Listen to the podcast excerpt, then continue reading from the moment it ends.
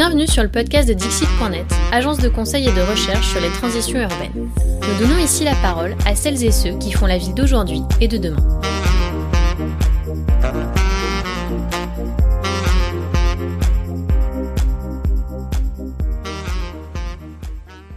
Bonjour, je suis Sylvain Grisot, urbaniste fondateur de Dixit.net. Alors, on le voit en ce moment, les rapports s'enchaînent et les transitions à mener s'accumulent. L'énergie, l'agriculture, les mobilités. Les transitions de la fabrique de la ville sont particulièrement importantes et lourdes à mener parce qu'on est au croisement des trois crises en fait, celle des écosystèmes dont on parle peu finalement, euh, avec les atteintes au milieu et à l'étalement de la ville notamment, mais aussi euh, au phénomène de pollution, la crise aussi des ressources dont on parle un petit peu plus, notamment en cette période de, de pénurie, en puisant largement dans les ressources matérielles et énergétiques pour construire et faire tourner la ville, et puis la crise climatique dont on parle beaucoup, euh, avec ces, ces gaz à effet de serre émis pour faire à la fois pousser et, fonctionner euh, et, fonctionner nos cités ainsi que d'ailleurs les, mobilités induites. Alors je voulais profiter de l'arrivée prochaine d'une nouvelle réglementation thermique, hein, comme, comme aux grandes saisons, euh, la fameuse RE 2020, pour ouvrir plus globalement le débat autour des transitions du secteur du bâtiment, dont on a jusqu'ici euh, sans doute pas assez parlé chez Dixit.net. Et pour cela, j'avais vraiment l'obligation, évidemment, d'inviter Pierre-Yves Legrand. Bonjour Pierre-Yves. Bonjour Sylvain, bonjour à toutes et à tous. Alors Pierre-Yves, euh, tu es donc juriste de formation et aujourd'hui directeur de, de Nova Build, le cluster du, BTP euh, en Pays de la Loire. Alors un acteur de, la transition. Alors étant étant moi-même euh, adhérent et participant de Nova Build, je, vois bien qu'il se passe beaucoup de choses, beaucoup de choses assez assez étonnantes. Mais peut-être que tu pourrais nous expliquer de façon un peu plus un peu plus claire ce qui se passe chez Nova Build et ce qu'est Nova Build. D'abord le, le mot cluster on l'utilise plus tellement depuis un an et demi euh, parce qu'il a eu une autre connotation. En même temps, euh, en fait, cluster, ça veut dire un regroupement sur un territoire et sur une filière euh, donnée. Donc nous, notre territoire, c'est les Pays de la Loire et la filière, c'est le, c'est la filière construction dans un sens large, englobant l'immobilier et, et l'aménagement urbain. Et l'important, c'est pas le regroupement, c'est le projet. C'est pour faire quoi? Et euh, à l'origine, on, on, se, notre posture, c'était d'être un accélérateur des transitions. Euh, et on parlait à l'instant de transition. Et en fait, ça fait déjà quelques années qu'on n'utilise plus ce terme-là. Et euh, moi, j'ai des, des, adhérents, euh, des, des, élus, euh, chefs d'entreprise, qui me disent mais transition, c'est ce qu'on aurait dû faire depuis 30 ans. On est plutôt aujourd'hui dans autre dans une autre vision, et on se positionne nous aujourd'hui plutôt comme un allié donc déjà, quand on utilise le terme d'allié, c'est un peu un terme guerrier. Hein. Euh, allié solution climat des entreprises, euh, des acteurs de la construction de l'immobilier en, Pays de la Loire. Donc euh, avec ça, en tant qu'allié, on, diffuse de l'information, on diffuse des bonnes pratiques, on, se retrouve sur des chantiers à, à vérifier l'état de l'art et surtout les choix des uns et des autres. Et puis, euh, beaucoup de groupes de travail, je terminerai par ça, souvent on indique à Novabile, venez résoudre un problème que vous ne voulez pas ou pouvez pas résoudre seul. Parce qu'on se rend compte que la question est systémique et que chacun dans son coin a envie de faire des choses, mais qu'on est quasiment incapable de réussir quoi que ce soit si on le fait tout seul. Donc pour passer à l'action, il faut aussi euh, apprendre à la fois à être parfois compétiteur, mais aussi à coopérer à certains moments pour euh, pour, pour décoincer euh, décoincer les problèmes. J'entends bien hein, cette idée de de pas être sur une logique de, transition. Transition, tout de suite, on pense à transition douce, à on a le temps, et d'être plutôt tout de suite d'ores et déjà d'ores et déjà dans l'action. Évidemment, je partage particulièrement le euh, cette démarche-là. Alors reprenons peut-être les bases hein, en, en, atterrissant peut-être plus sur sur cette échelle du bâtiment, qui est sans doute pas la seule sur laquelle Novabuild intervient, mais mais qui est sans doute celle sur laquelle elle a le, le plus d'attention aujourd'hui. Euh, est-ce qu'on peut aujourd'hui reposer un peu les euh, à la fois les, les, grandes unités, les grands enjeux euh, du, du, du, construire, hein, du, du, faire la ville euh, au sens le plus concret du terme, et, et, les nécessités de faire de faire autrement. Qu'est-ce que ça veut dire aujourd'hui bas carbone dans la construction? Qu'est-ce que ça veut dire résilience? Comment à la fois on limite les impacts de la construction sur le climat, mais aussi on adapte nos constructions au climat qui, quoi qu'il en soit, va changer? oui, et, c'est très bien de démarrer par les enjeux. Et nous, on est dans un monde euh, d'ingénieurs, de techniciens, donc on est tout le temps à chercher des solutions, mais par moment, il faut comprendre le problème. Euh, ça fait, ça fait maintenant une dizaine d'années et, ça fait du bien de se rappeler que la politique publique, ça sert à quelque chose.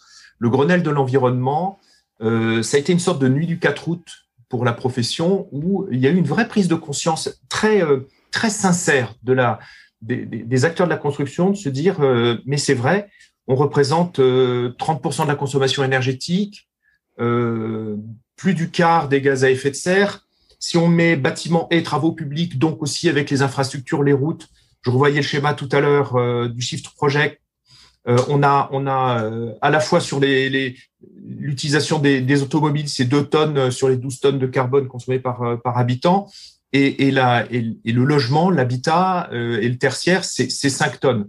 Donc, on n'est pas, c'est 3 tonnes. Les deux, les deux, ça fait 5 tonnes. On n'est pas sur quelque chose de négligeable. c'est un des problèmes. Euh, et, ce qui est intéressant, donc, c'est il y a eu cette première prise de conscience au moment du Grenelle, très orientée autour de l'énergie, et petit à petit, on s'est rendu compte que euh, c'est pas le seul problème. C'est que en plus, on a une responsabilité sur l'épuisement des ressources et une responsabilité sur euh, la perte de biodiversité euh, par l'occupation de l'espace donc, euh, n'en jetez plus, la coupe est pleine, mais derrière, donc si on est une grande part du problème, on est forcément une grande part de la solution. C'est le discours que nous, on tient euh, aux, professionnels pour euh, repositiver les choses. Alors ça, c'est une, prise de conscience qui démarre au Grenelle. Hein, tu as reposé un peu les, grands ordres de grandeur. Euh, pour autant, euh, il n'y a pas eu un virage sur l'aile euh, ce jour-là. Hein. on, est sur, un, voilà, on est sur une machine, une machine à faire la ville, hein, qui, a, qui, a, une inertie importante, ce qui est, ce qui est logique. c'est une partie importante aussi de notre économie, de nos pratiques. Il y a, il y a, il y a des transitions, il y, a, des transitions à faire dans les métiers, dans les matériaux, etc., etc. Est-ce qu'on peut, est-ce qu'on peut se dire un peu euh, justement quel, euh, euh, ce que ça nécessite comme saut qualitatif ou quantitatif de répondre à, ces trois crises du siècle, hein, que sont, ben, comme tu le disais, hein, le climat, la biodive et, les ressources. Le Grenelle, c'est c'est il y a, eu trois alternances depuis le Grenelle. Et, je, pense qu'il faut aussi souligner ça, c'est qu'on a une permanence de politique publique alors pas aussi forte que peut-être certains l'espéraient, mais euh, linéaire. Et aujourd'hui, on va, arriver dans quelques instants à, la réglementation environnementale 2020, elle est déjà inscrite dans la loi il y a dix ans. Et ça, c'est suffisamment nouveau pour, euh, pour être, ou suffisamment rare pour être souligné. Euh, et il est à peu près, on, on, va parler pas mal de réglementation, nous, on parle beaucoup d'engagement volontaire, Novabit. Et par moment, euh, pendant toute la période RT 2012, donc euh, celle de la réglementation actuelle de, euh, réglementation thermique pour le neuf, on n'a pas de dire aux professionnels engagez-vous, allez plus loin si vous ne voulez pas avoir une nouvelle réglementation qui vienne vous contraindre. en fait, l'engagement, c'est pas simplement éviter une nouvelle réglementation. L'engagement, c'est aussi une prise de conscience et, et, et une prise de conscience de la propre valeur de son entreprise, la propre valeur des biens qui sont euh, créés par, euh, par cette entreprise. Et donc, euh, nous, alors que la réglementation est en train de, d'arriver, là, une réglementation environnementale intégrant des questions du carbone, on, on, se rend compte qu'on va continuer à avoir besoin de cette question de l'engagement volontaire pour, pour continuer à, d'abord pour la mettre en œuvre et, pour continuer à aller plus loin. Mais je suis pas sûr d'avoir répondu à ta question. Non, mais peu importe. Euh, c'est aussi le cœur du sujet. C'est, euh, on, va rentrer sur la question de la réglementation euh, justement, mais allons-y. donc on avait la RT 2012 et, là, là va avoir une nouvelle couche, hein, la RE 2020. Et comme tu le soulignes, c'est, c'est, ça vient pas par surprise. c'est pas l'initiative d'un, d'un, ministre arrivé arrivé récemment. C'est quelque chose qui s'est travaillé dans le temps long, qui a été annoncé très tôt, qui a été débattu, etc. et qui ouvre le champ. finalement de façon assez large sur, sur, sur des points de vue posés sur l'acte de construire, hein, de façon générale. Alors à la fois, ce qui était le cas depuis assez longtemps, hein, finalement, sur un certain nombre de normes en termes d'isolation, sur un certain nombre de normes en termes énergétiques, hein, comment est-ce qu'on se chauffe, quelles sont les différentes énergies du, du bâtiment qu'on construit, mais aussi sur ces fondamentaux que sont la question carbone, à la fois liée à, à, la consommation énergétique d'un bâtiment, mais aussi à l'acte de construire. Hein, parce que, euh, alors on dit souvent, mais peut-être que tu pourras me, contredire là-dessus, mais que finalement aujourd'hui, dans la vie d'un bâtiment qu'on construit aujourd'hui, on a à peu près la moitié euh, du carbone qu'on va investir dans, ce bâtiment-là, qui, est déjà consommé le jour où, on le construit. Et puis le reste, ça va être son, temps d'utilisation. Donc euh, le choix des matériaux, les techniques de mise en œuvre, etc. Tout ça, quelque part, est, est, réadapté et repensé de façon à avoir des bâtiments qui à la fois consomment moins d'énergie euh, dans leur utilisation, émettent moins de carbone, mais aussi euh, au moment de leur, de leur construction. Alors, est-ce qu'on peut rentrer un petit peu dans, dans ces changements fondamentaux que, vont, euh, que va introduire hein, l'arrivée de la RE 2020 euh, Je pense qu'il faut comparer d'abord par rapport à, à toutes les professions. Moi, je fais partie des gens qui sont persuadés que dans la décennie, nous connaîtrons le carbone score de tous les produits que nous achetons.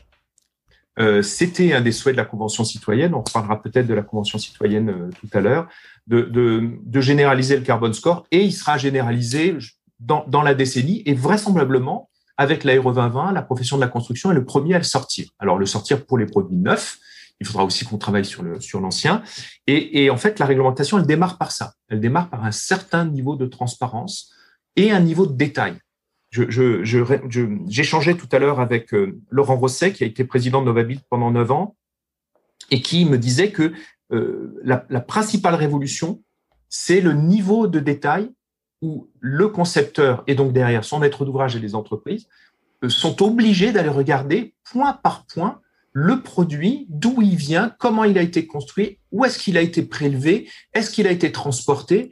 et, plus on va avancer, aujourd'hui on a encore des, des, outils assez larges, mais plus on va avancer, plus on aura des outils extrêmement précis euh, qui permettront euh, de faire des choix, des vrais choix. Euh, ce qui va être important, c'est de permettre justement aux maîtres d'ouvrage et, aux acteurs de la ville de décider des orientations. Parce que, en fait, on va, être sur du, du multi-critère et il faudra choisir là où on a envie de mettre, de mettre l'accent. Autre, point, on commence à entendre, mais c'est classique dans toute réglementation qui arrive, une partie des professionnels dire euh, mais qu'est-ce qui viennent euh, excuse-moi je vais utiliser le terme mais il paraît que c'est Pompidou qui l'a dit qu'est-ce qui viennent encore nous emmerder? Euh, et, et, là on a quand même envie de répondre mais en fait c'est pas la réglementation qui vient tout chambouler c'est le dérèglement climatique. C'est si on ne fait rien que tout va chambouler être chamboulé euh, il faut appuyer sur le frein de façon extrêmement drastique. Nous devons, la stratégie nationale bas carbone est très claire à ce sujet.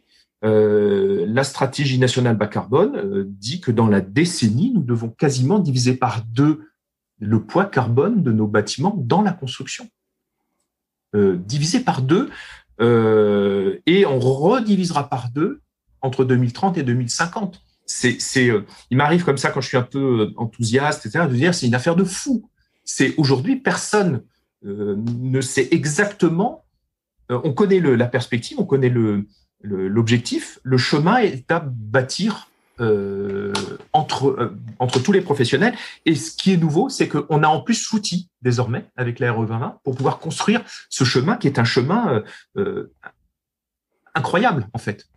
C'est une aventure. Nous, à Novabit, on, on, parle des aventuriers en fait aujourd'hui. Les professionnels de la construction, on dit que c'est de construire un chemin comme celui-là, divisé par deux, euh, avec une, profession qui a un impact aussi fort sur l'environnement, divisé par deux notre poids carbone, c'est une aventure que peut-être dans l'humanité on n'a jamais connue. Enfin, c'est un truc de, de en, en, si peu de temps, en huit ans maintenant. On n'a plus que huit ans pour diviser par deux. Ce qui veut dire clairement changer d'outil. Hein. On fait pas, euh, on, fait pas, on fait pas autre chose avec les mêmes outils, avec les mêmes méthodes. Ce qui pose la question des, des matériaux. Hein. Il y a des débats, des débats sans fin sur sur le bon matériau, sur le matériau parfait, etc. Comme comme souvent hein, dans, dans, dans nos débats, pas que en France, mais beaucoup en France, on est on est souvent dans le ou. C'est soit l'un, soit l'autre. C'est le béton ou le bois, etc. Je, je, je, te rejoins pas complètement parce qu'au début, en fait, ça va être ça. C'est-à-dire qu'on va faire la même chose, mais en se disant bon, ok, j'ai compris le truc. Euh, dans le bois, le bois c'est mieux que le carbone parce que euh, le, que le béton parce qu'il y a euh, ça stocke du carbone. Mais mais pour arriver à diviser par deux et rediviser par deux, c'est pas la seule solution. En fait, c'est pas simplement changer de matériaux, c'est mmh. changer globalement euh, de mode de construire, par exemple, c'est de mettre, on va en parler tout à l'heure, le, paquet sur la rénovation. C'est de, de euh, les professionnels sont face à des injonctions qui ressentent comme contradictoires. D'abord, comme des injonctions. Euh, arrêtez de nous emmerder, hein, des injonctions, et en plus contradictoires. Ne pas artificialiser, et en plus, ne pas détruire de bâtiments existants. À un moment, on se dit, mais on, on fait comment? Et pourtant, c'est ça qu'il va falloir qu'on fasse. Alors, bah, écoute, tu élargis. Je, m'attendais à ce qu'on sorte très vite de la réglementation, la réglementation thermique. Évidemment. Euh, il y a plein d'outils hein, pour la comprendre dans le détail. Hein. On, en sort plus vite. Il y a, il y a, il y a plein de choses, mais, mais je pense que c'est. Moi, je veux quand même euh, juste, juste revenir, juste appuyer sur ce point-là. Il y a la question de la connaissance. Hein. Euh, et pour rester sur ce que tu disais, me semble vraiment important. on a été, on est encore quelque part, hein, beaucoup sur une connaissance des performances techniques d'un équipement ou d'un matériau. là, on va acquérir à la fois euh, euh, une connaissance de son impact en termes d'émissions euh, de gaz à effet de serre. Donc quelque part, il y a, y a une autre unité qui apparaît, qui apparaît hein, en parallèle, qui est, qui est, la tonne, la tonne équivalent carbone. On va de fait savoir d'où ça vient, parce que les impacts du transport sur les impacts GES, gaz à effet de serre, du transport des matériaux peuvent être absolument massifs. Hein.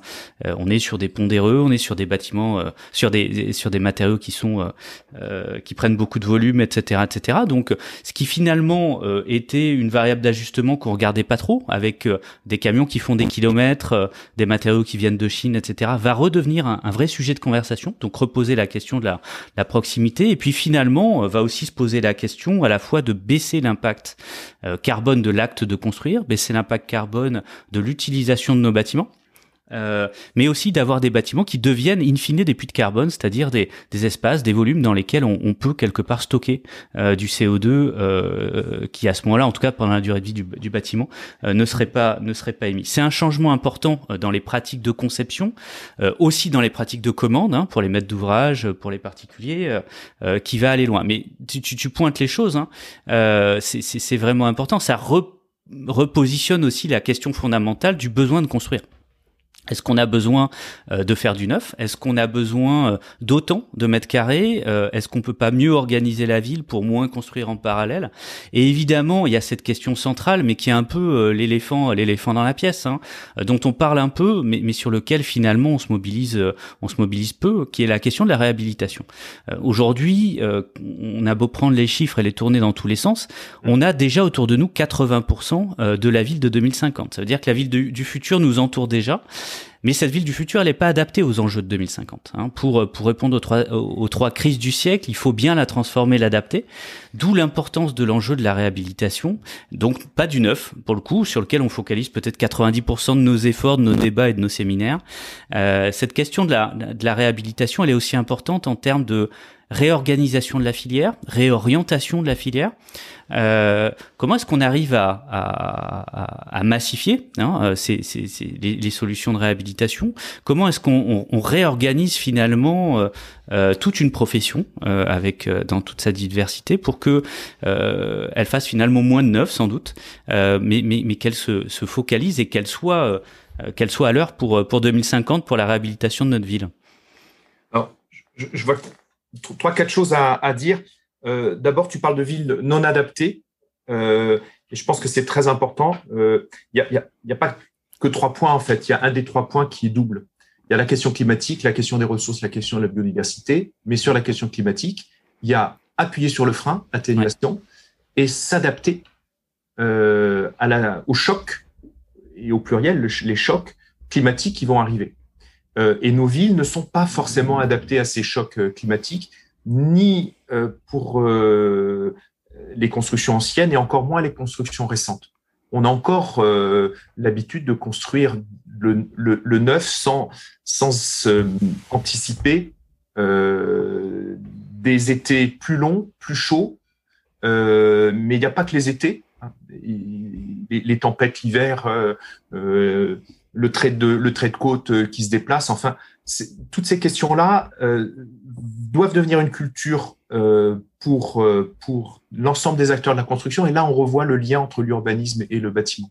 C'est très important. C'est en fait ces deux milieux qui se parlent assez peu et qui doivent euh, là, pour le coup, se parler beaucoup, beaucoup plus. par moment, on, on, sait que depuis toujours, l'homme a choisi de construire pour se créer une sorte de microclimat favorable qui lui est favorable, essayer de d'atténuer les, différences de température, par exemple. C'est à ça que sert le logement. Euh, et, et, là, non, en fait, il, il, va y avoir un double effet qui se coule, assez désagréable. C'est que non seulement à l'intérieur de l'appartement, dans les villes mal conçues, on va souffrir encore plus, et la construction elle-même provoque par les îlots de chaleur cette souffrance. Donc on a un double effet sur lesquels il faut absolument euh, travailler. Donc oui, la ville peut adapter. deuxième point, la culture du neuf. Euh, alors il y a des petits signaux intéressants. Quand, quand Energy Meeting a lieu à Nantes, euh, on commence par l'ancien et le neuf est traité en milieu d'après-midi. Donc voilà, des petites choses comme ça qui arrivent. Mais en fait, quand même aujourd'hui, quand on veut faire quelque chose, on fait du neuf. A on valorise le neuf depuis. tu, es presque historien, Sylvain. Tu, le dis dans tes conférences, mais euh, tu, retraces bien toute cette période après les années 50 où, le neuf était hyper euh, hyper valorisé. Je ne sais pas encore exactement comment on sort de ça. Comment euh, on, échangeait hier avec des professionnels. Euh, comment, par exemple, on peut convaincre des élèves dans un lycée réhabilité que d'utiliser des lavabos des années 50, c'est bien. Il faut pouvoir dire, ben, ce lavabo, il est, il est vintage, par exemple bah, c'est une façon euh, vintage, c'est neuf, euh, ancien, c'est ringard. Quoi. Donc, euh, il y, a, tout un travail à faire pour essayer de donner envie de, de travailler sur le neuf. Après, on va parler de la massification, mais voilà, c'était une première réaction à, ton propos. Et puis le, troisième point, ce qui m'y fait penser, c'est aussi la. Je crois que il faut beaucoup s'appuyer sur les responsables d'entreprise. Ça fait maintenant dix ans qu'ils sont engagés pour une part. On peut appeler ça du greenwashing, mais, mais c'est quand même une, il y a quand même une réalité de l'engagement en RSE, leur responsabilité vis-à-vis d'un collectif, qu'ils aient 10 salariés ou qu'ils en aient 3000, euh, c'est une réalité. Il y a là vraiment un travail. Il faut aider les chefs d'entreprise à pouvoir euh, diffuser une culture, on va dire, de la sobriété, si on veut, auprès de leurs salariés, mais surtout commencer à, pointer le fait qu'ils ont une responsabilité sur les ouvrages qu'ils livrent. Et c'est aussi à ça que sert la réglementation. C'est-à-dire que calculer le poids carbone d'un ouvrage, c'est calculer le poids carbone de l'entreprise. Et jusqu'à maintenant, quand on faisait la RSE, on oubliait de mettre euh, le produit qui allait sortir. Là, il faut, s'intéresser au, au, produit. Et là, je pense qu'il y a un vrai, il y a un vrai, pour le moment, c'est un peu négligé, mais il y a un vrai travail à faire de, sur, sur ce, sur ce point-là et, et, qui devrait amener collectivement tout le monde à se dire non, mais là, euh, c'est pas possible de continuer comme ça. Alors après, je ne sais pas si tu veux tout de suite qu'on démarre sur la massification de la rénovation. oui, oui, on, on, on, peut y aller parce que pour, pour moi, c'est un enjeu. On a un besoin donc. Euh, c'est quelque part ramener. Euh, alors le Shift Project euh, euh de, de, de, venir euh, globalement traiter tous les bâtiments construits avant 2000. Mmh. euh, ça fait un sacré parc. Euh, mmh. Ça fait un sacré parc à, à ramener finalement euh, au goût du jour. Euh, et c'est pas juste euh, supprimer des, des, des, des chaudières, des chaudières au fioul. Hein. C'est des réhabilitations globales, donc c'est des travaux significatifs sur des maisons, sur des immeubles, etc.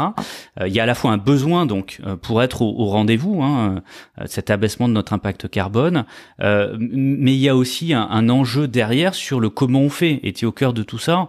c'est comment est-ce qu'à un moment on, fait basculer des entreprises qui sont aujourd'hui focalisées sur sur du neuf euh, sur la construction neuve, avec ses procédés, avec ses matériaux et, les faire basculer euh, pour répondre euh, à des enjeux peut-être très différents de la réhabilitation, que ce soit en, secteur dense ou, moins dense. Comment est-ce qu'on arrive à, massifier ça et qu'est-ce que ça veut dire pour nos entreprises du bâtiment?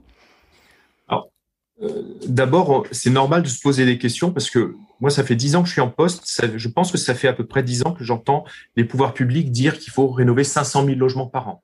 Et tu as raison, en réalité, c'est pas 500 000, c'est un million qu'il faudrait faire. À force de le dire et de pas le faire, forcément, on prend du, on prend du retard. Et, et tous euh, les deux ans, on a un nouveau guichet unique, des guichets uniques de la réhabilitation thermique. mais certes. Moi, je veux bien entendre, j'entends avec beaucoup d'intention ce que dit Philippe Pelletier, qui, qui suit ça depuis dix ans euh, dans sa, son poste de vigie au plan bâtiment durable, qui dit il y a un alignement des planètes aujourd'hui euh, et on voit quand même dans les résultats, dans les chiffres, euh, quelque chose qui bouge. Ça bouge. pendant longtemps, on a dit mais il n'y a pas de marché. Comment ça se fait? Le marché de la rénovation n'arrive pas. Là, ça bouge.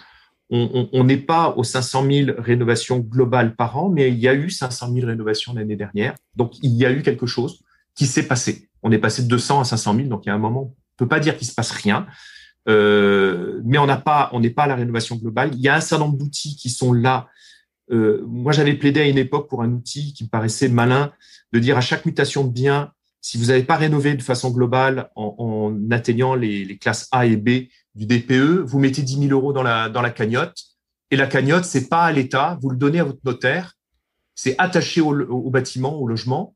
Et quand vous le revendez, les 10 000 euros, ils appartiennent au nouveau propriétaire. Et si lui, il a toujours pas rénové, il remet 10 000 euros.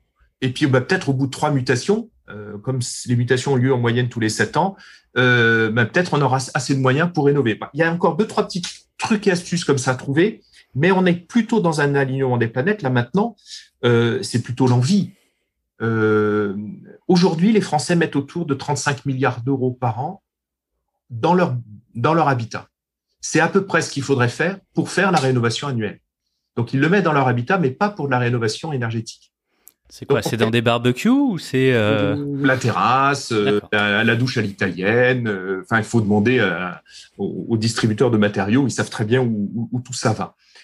donc là, il y a, y, a, y a quand même un, il y a aussi un travail de d'envie, de sensibilisation. On va sûrement parler quelques minutes de, de ça, de ce côté citoyen. Il y a un moment. Le, il faut pas le faire pour le retour d'investissement.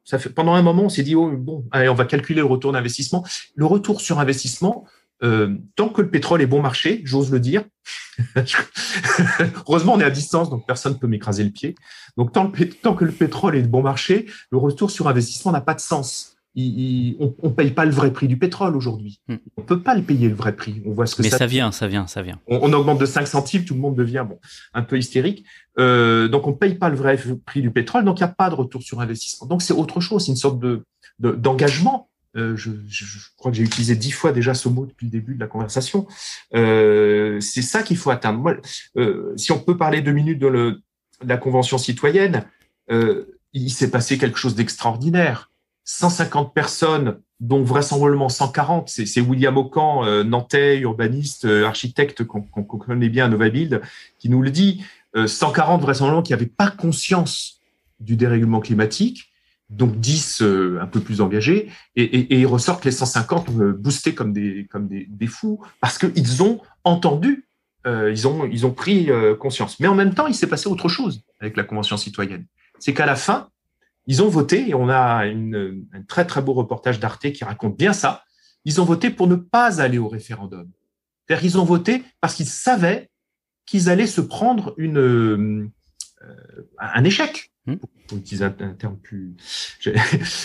qu'il allait y avoir un échec, parce que la, la société est pas prête et que vraisemblablement la loi qu'on a aujourd'hui, elle est, elle est le plus loin qu'on pouvait faire à partir de l'état de la société. Donc en fait, il faut continuer à faire ce que tu fais, Sylvain, à faire ce que les uns et les autres ont fait. Moi, par exemple, aujourd'hui, mes, professionnels, nous, on est plutôt dans du B2B à Novaville. On s'adresse aux professionnels, ils me disent, il faut parler au grand public. Il faut raconter cette histoire parce que il faut qu'il y ait euh, qu'il y ait un partage de cette prise de conscience pour que euh, on arrive enfin aux, aux objectifs qu'on s'est qu'on s'est tous donnés et qui sont indispensables à atteindre. Donc arrêter de s'attendre et, et, à faire amorcer, euh, à attendre l'offre et la demande, etc. Et, et, je pense que sur la réhabilitation, on le voit bien. Euh, enfin, c'est un très bon exemple. Et en effet, ça frémit. En effet, c'est évidemment encore insatisfaisant. Euh, ça frémit. En même temps, une une transition. Là, je vais reprendre ce terme-là. Bah, il y a un objectif, mais il y a une trajectoire aussi. la question, c'est de commencer déjà. donc, si ça commence, c'est une très bonne chose. On le voit bien là-dessus, ça commence pas partout pareil. Hein. On a des enjeux qui sont extrêmement différents sur bah, les réhabilitations de maisons individuelles, qui, qui, qui, qui, sont un vrai sujet et sur lequel bah, les, les, choses dont, dont, tu parlais tout à l'heure, hein, cette mesure des, des 10 000 euros ou d'autres aussi, mais en tout cas, cet accompagnement des mutations est, sans doute euh, une bonne opportunité euh, pour avoir ces réhabilitations globales qui sont nécessaires. Euh, mais on voit bien que c'est pas du tout les mêmes pratiques que faire la réhabilitation d'un bâtiment tertiaire, d'une copropriété privée ou autre. Là-dessus, on a on a un champ particulier, un champ spécifique, qui est le logement social. Euh, logement social qui, qui, a un, intérêt particulier, c'est qu'on a on a des bailleurs sociaux à leur tête, des propriétaires, des gestionnaires, euh, mais aussi des vrais professionnels de l'acte de construire euh, qui peuvent prendre conscience, peut-être parfois plutôt que d'autres, et qui peuvent aussi à un moment organiser des formes de massification sur un patrimoine qui, il faut aussi bien le dire, euh, a, a, pu être construit aussi à certains moments de façon assez répétitive, ce qui est pas inintéressant dans la massification, euh, euh, dans la massification potentielle en tout cas de, de, la réhabilitation. Alors, je sais que Novabuild est, est impliqué, suit une démarche un peu particulière qui fait partie de ces démarches intéressantes parce que quelque part, on n'essaie pas de réinventer la, le fil à couper le beurre, on prend les bonnes idées ailleurs et puis on essaie de les transposer, de les adapter chez nous. C'est la démarche dite Energy Sprong. Est-ce que tu pourrais nous nous raconter un petit peu un petit peu ça? On, rentrera peut-être pas dans le détail, mais, mais, mais en, quoi est-ce que ça, ça trace des pistes? Alors, c'est une démarche d'abord qui a démarré en, aux Pays-Bas, euh, qui est soutenue par l'Union européenne euh, avec un objectif de dissémination à l'échelle de l'Europe. Ça me permet aussi de dire euh, ne, ne, pensez pas que la réglementation dont on a parlé depuis le début soit déconnectée de la réglementation européenne. Tout ça, ce sont des déclinaisons de directives qui existent et qui sont plus anciennes que nos propres lois, et normal, puisqu'elles arrivent en, en, premier. Donc l'Europe joue bien son, son, son rôle. Energy Sprong, euh, c'est c'est une, rénovation par l'extérieur euh, en site occupé, plutôt rapide, où on va recouvrir la totalité du, bâti euh, et donc, on peut aller vers l'industrialisation, en tout cas par euh, la construction hors site. Et ça me permet de dire un petit mot, avant de rentrer dans le détail de ce que c'est qu'Energy Sprong, un petit mot sur, parfois on entend, un, les professionnels ne sont pas prêts, et deux, euh, il y a encore des techniques à inventer. Donc, c'est un peu comme pour l'énergie, n'espérez pas dans la décennie des techniques qui vont tout changer et permettre de continuer à faire comme avant. Euh, sans, sans, carbone, par exemple. Hein. Euh, et, la plupart des techniques existent et il n'y a rien à inventer. Euh, en tout cas, pour la massifier la rénovation, on sait faire.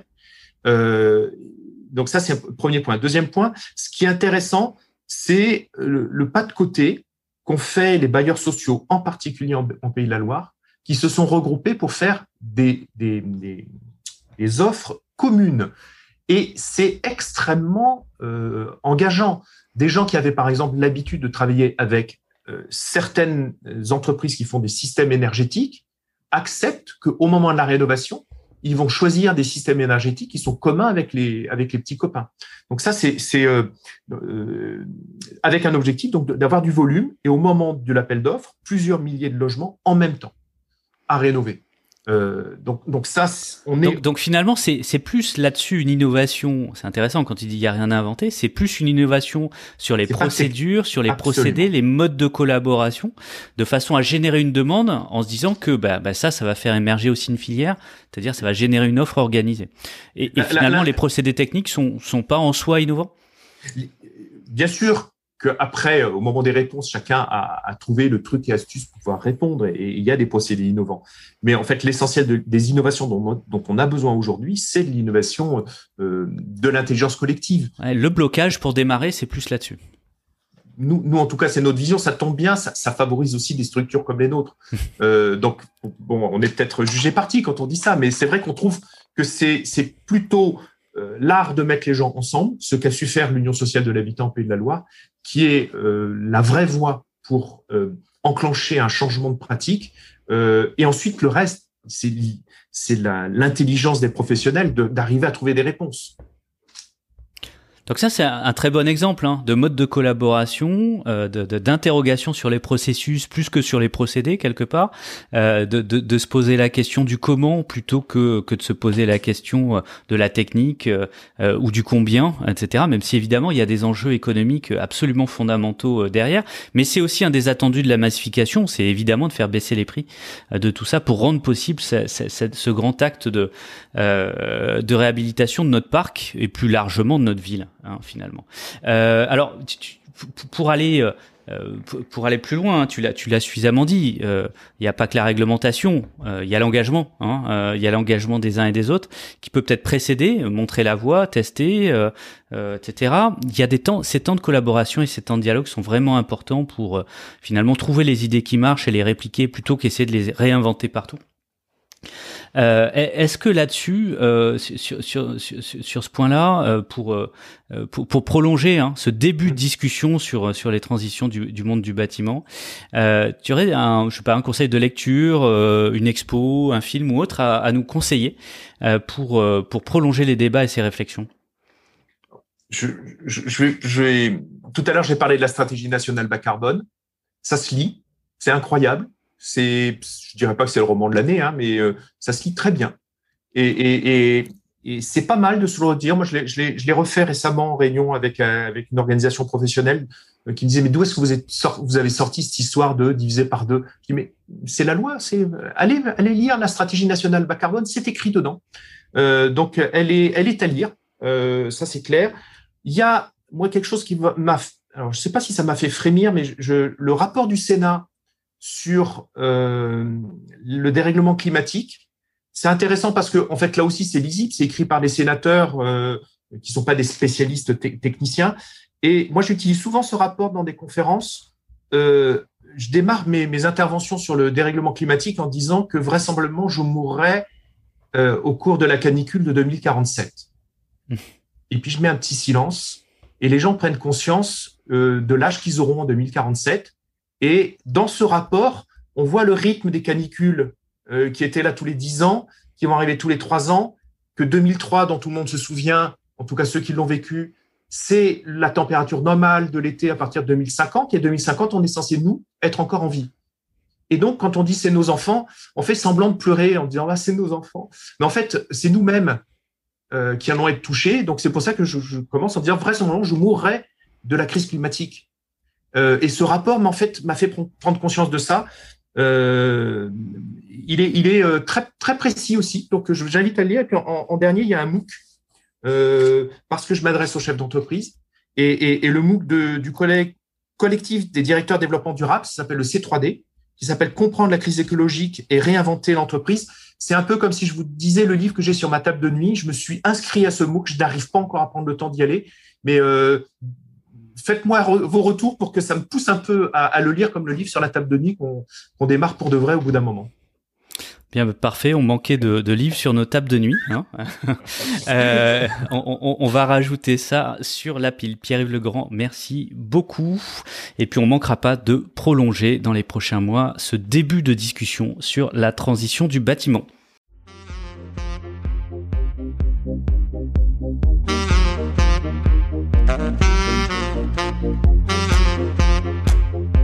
Merci pour votre écoute. N'hésitez pas à vous abonner à notre newsletter sur dixit.net newsletter et à bientôt pour une nouvelle rencontre avec celles et ceux qui font la ville d'aujourd'hui et de demain.